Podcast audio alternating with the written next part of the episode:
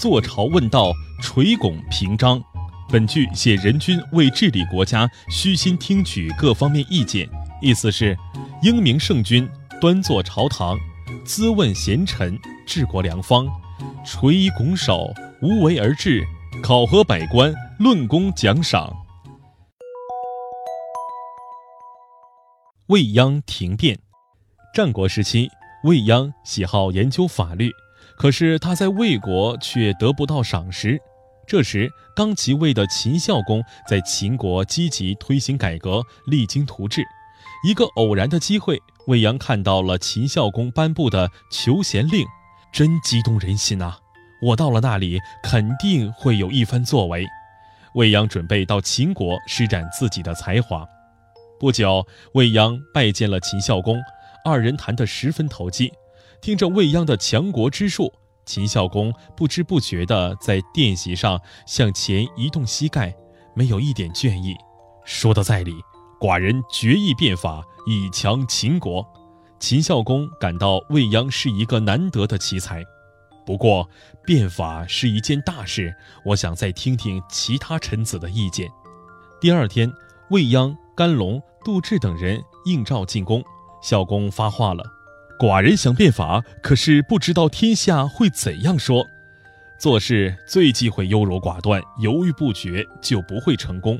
超出常人的行为，往往被世俗之徒非议。有独到见解的人，常常被一般人嘲笑。想成就大业，不能跟见识浅薄的人商量。因此，真正有作为的君主，只要能够使国家强盛，就不必沿用旧的惩罚。只要有利于百姓，就不必遵循旧的礼制。”魏阳坚定地说。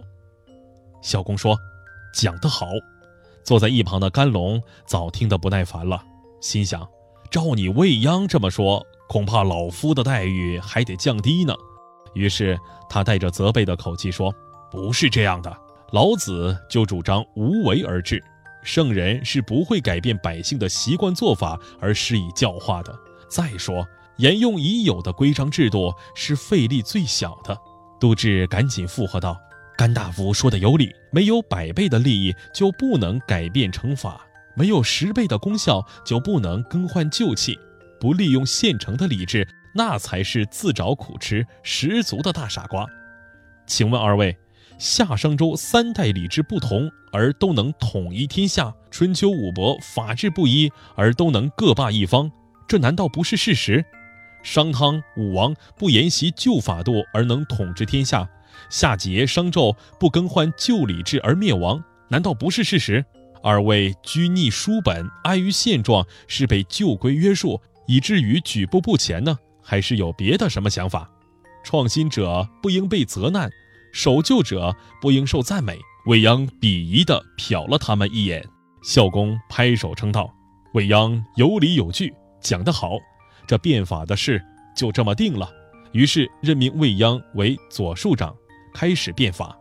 几年后，秦国成为战国后期最富强的国家，最终吞并六国，实现了中国历史上的第一次大统一。一个人、一个国家要成就大事业，必须勇于创新，不为旧框框所束缚。